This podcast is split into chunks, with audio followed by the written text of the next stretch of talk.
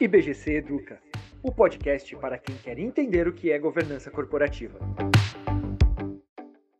O que é um código de melhores práticas de governança corporativa? Ele ajuda a empresa a ter uma governança efetiva e bem estruturado? Como funciona a implantação desse código dentro das organizações no dia a dia e como alinhar seus interesses sobre a governança para alcançar o sucesso e a longevidade?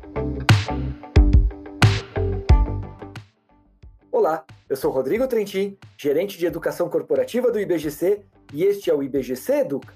Hoje nós vamos explicar os códigos das boas práticas de governança corporativa. E para isso, o nosso convidado é Luiz Marta, gerente de pesquisa e conteúdo do IBGC. Seja bem-vindo, Luiz. É um prazer te receber em nosso podcast. Obrigado, Rodrigo. O prazer é todo meu estar aqui com vocês. Luiz, nesse debate todo sobre governança, vemos muitas organizações, institutos, reguladores e autorreguladores publicando orientações ou códigos de boas práticas de governança. Qual a importância de se ter um código de governança para seguir? Eu vejo três usos muito relevantes para um código quando uma empresa vai começar essa discussão, né? Primeiro é ser um espelho para que a empresa possa identificar em que estágio ela se encontra. O segundo é servir como um guia para orientar a discussão sobre as questões relevantes, para não deixar nada passar, nada ficar sem ser discutido.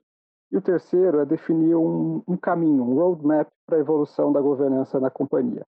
Então, esses três são grandes objetivos e grandes questões que o código pode ser utilizado nas empresas. Para o mercado e para as partes interessadas, que são todos aqueles que se relacionam ou direta ou indiretamente com as companhias, ou até mesmo aqueles que são, de alguma maneira, impactados pelas ações que a companhia toma, ele serve também como um guia para que o mercado e esses públicos possam avaliar essas organizações. Mas a gente tem que sempre lembrar três coisas também. O código não pode ser um checklist que deve ser cumprido cegamente na íntegra. Precisa ter uma reflexão daquilo que aplica ou não aplica para cada tipo de organização. Não existe, de, quando a gente fala em governança, um modelo tamanho único se aplica a todo mundo. Cada um vai precisar adaptar as recomendações do código para a sua realidade. E por último, eu acho que eu diria que a governança precisa ser muito bem internalizada na cultura da organização. Não basta ser simplesmente algo que fique bonito numa prateleira, mas tem que ser praticado no dia a dia. Legal. E como é o processo de construção desses códigos? O que é levado em consideração? O que as empresas avaliam? quem elas consultam para levar em conta os interesses de todos os interessados? Não existe um modelo único de construção de um código, mas existe um modelo que talvez seja mais padrão utilizado por organismos multilaterais, reguladores e associações como o próprio IBGC. Em geral, uma organização toma a liderança da construção desse documento, mas reúne diversos desses stakeholders, né, como eu disse, as partes interessadas que se relacionam ou são afetadas pela atuação da organização, para discutir os temas da governança. Então, a gente está falando de acionistas, conselheiros, executivos, auditores e a sociedade de maneira geral. E nessa discussão, a ideia é chegar em algumas orientações e algumas recomendações que todos entendam que sejam relevantes para essas organizações e que haja um mínimo de consenso entre todas essas partes. O consenso absoluto acho muito difícil que seja alcançado, porque os interesses são muito dispersos e os temas são muito árduos de serem discutidos, se a gente puder dizer assim. Mas um mínimo de concordância entre eles é necessário para que todo mundo compre a ideia daquele código e pratique de fato aquelas recomendações que vão para o mercado. E imagino que o processo de construção do Código das Melhores Práticas de Governança do IBGC tenha passado por um processo parecido com o que você citou. E como que funciona a parte das recomendações? Elas seguem alguma base, alguns princípios para chegar nessas recomendações práticas que as organizações precisam seguir? É, como você bem colocou, o processo de construção do código de BGC foi justamente esse modelo que eu mencionei. É, no primeiro momento, a gente envolve os especialistas nos mais diversos temas de governança, sejam eles associados do BGC ou não, para chegar em algumas propostas que depois são avaliadas e aprimoradas numa audiência restrita, numa audiência pública, justamente para ter uma perspectiva mais ampla da sociedade em geral e para que haja uma legitimidade maior dessas recomendações. E aí, então, esse documento é consolidado, passa por uma aprovação final do Conselho do IBGC, e como guardião do código, precisa estar plenamente confortável com as recomendações. E só então que a gente divulga conteúdo uh, para o mercado. Quando a gente fala de da onde partem as recomendações, Muito existe, já foi expresso, já foi discutido em teorias que discutem a governança corporativa, mas muita coisa vem da prática, né? Como eu coloquei, cada organização é muito diferente da outra, cada país, cada, cada entidade vai ter as suas peculiaridades e quando a gente fala de mercados muito diferentes, como o brasileiro, o americano, o europeu, a gente vai ter que adaptar isso para questões diferentes. Então, por isso que a gente usa esses grupos de, de especialistas para tentar adaptar aquilo que a teoria já fala e aquilo que já existe em benchmarks para a nossa realidade, para que a gente saia com um documento que de fato esteja alinhado àquilo que poderia ser útil para o mercado brasileiro. E o código das melhores práticas pode ser adotado por qualquer tipo de organização?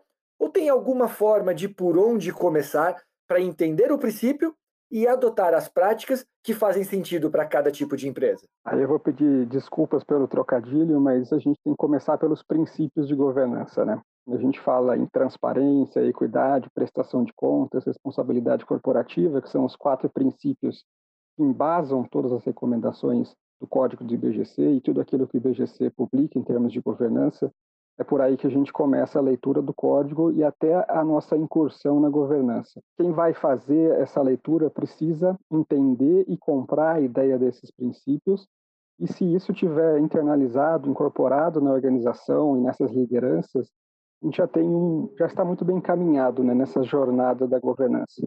Acho que a partir daí cada organização vai precisar entender adaptar cada recomendação à sua realidade, como eu tinha colocado.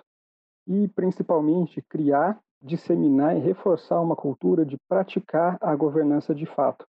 Porque não adianta a gente, de novo, ter um documento muito bonito, mas que ninguém leva ele em consideração. E acho que um ponto também muito importante é que a gente precisa que o exemplo venha de cima, o exemplo venha do topo. Um tom positivo da liderança, de que aquilo é para valer, de que aquilo é de fato internalizado, é utilizado na empresa, ou seja, qualquer outro tipo de organização, é fundamental para criar essa cultura. Então a gente precisa que a liderança se envolva, se engaje e faça esse papel de disseminar essas práticas que a companhia decidir adotar. Legal, Luiz. E o que podemos esperar de valor na adoção, primeiramente dos princípios da governança e depois levando em conta a maturidade e a evolução da organização, dessas recomendações mais práticas do código? Eu destacaria alguns benefícios, né? Acho que o primeiro deles é alinhar os interesses de todos aqueles que estão envolvidos nesse processo, sejam os sócios, administradores, os colaboradores e a sociedade.